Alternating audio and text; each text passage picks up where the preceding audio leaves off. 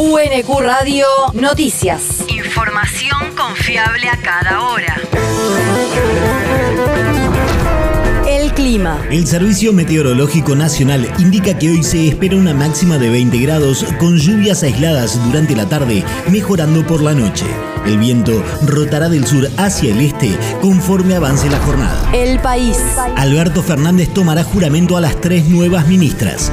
La ceremonia de asunción de las nuevas funcionarias será en Casa Rosada y luego del acto, Victoria Tolosa Paz, Raquel Kismer de Olmos y Ayelén Macina asumirán sus funciones al frente de las carteras de Desarrollo Social, Trabajo y Mujeres, Género y Diversidad respectivamente. Las tres nuevas ministras designadas comenzaron el martes las actividades de transición de los cargos con reuniones que mantuvieron con sus predecesores. La región. Renunció el segundo de Conte Grande.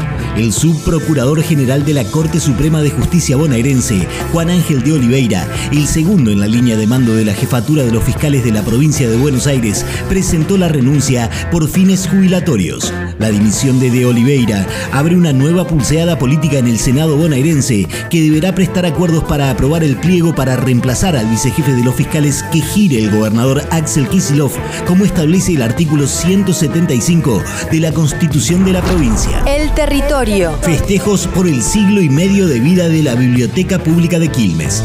En el marco del 150 aniversario de la Biblioteca Pública y Municipal Domingo Faustino Sarmiento, la Banda Sinfónica Nacional de Ciegos Pascual Grisolía realizará un concierto el próximo sábado 15 de octubre a las 18 horas en el Teatro Municipal Cito en Mitre entre Garibaldi y Humberto Primo.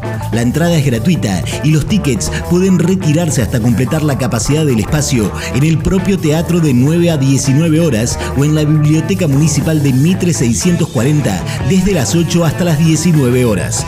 La Banda Sinfónica Nacional de Ciegos es un organismo estable del Ministerio de Cultura de la Nación que además festeja ese mismo día su 75 aniversario. Se trata de una banda única en su tipo a nivel mundial, ya que está conformada por 55 músicos no videntes que memorizan las partituras para tocar y ofrecen un amplio repertorio de obras universales consagradas, creaciones de autores argentinos, música popular y piezas originales. El mundo. El presidente Castillo denunció un intento de golpe de Estado. El mandatario peruano afirmó que sufre persecución política y denunció una nueva modalidad de golpe de Estado después de que la fiscal general del Estado presentara una denuncia constitucional en contra de su círculo familiar cercano por presuntos delitos de corrupción. Castillo lamenta que exista una Fiscalía Política Nacional que lejos de juzgar a los verdaderos criminales, hoy lo hace con un gobierno legítimo.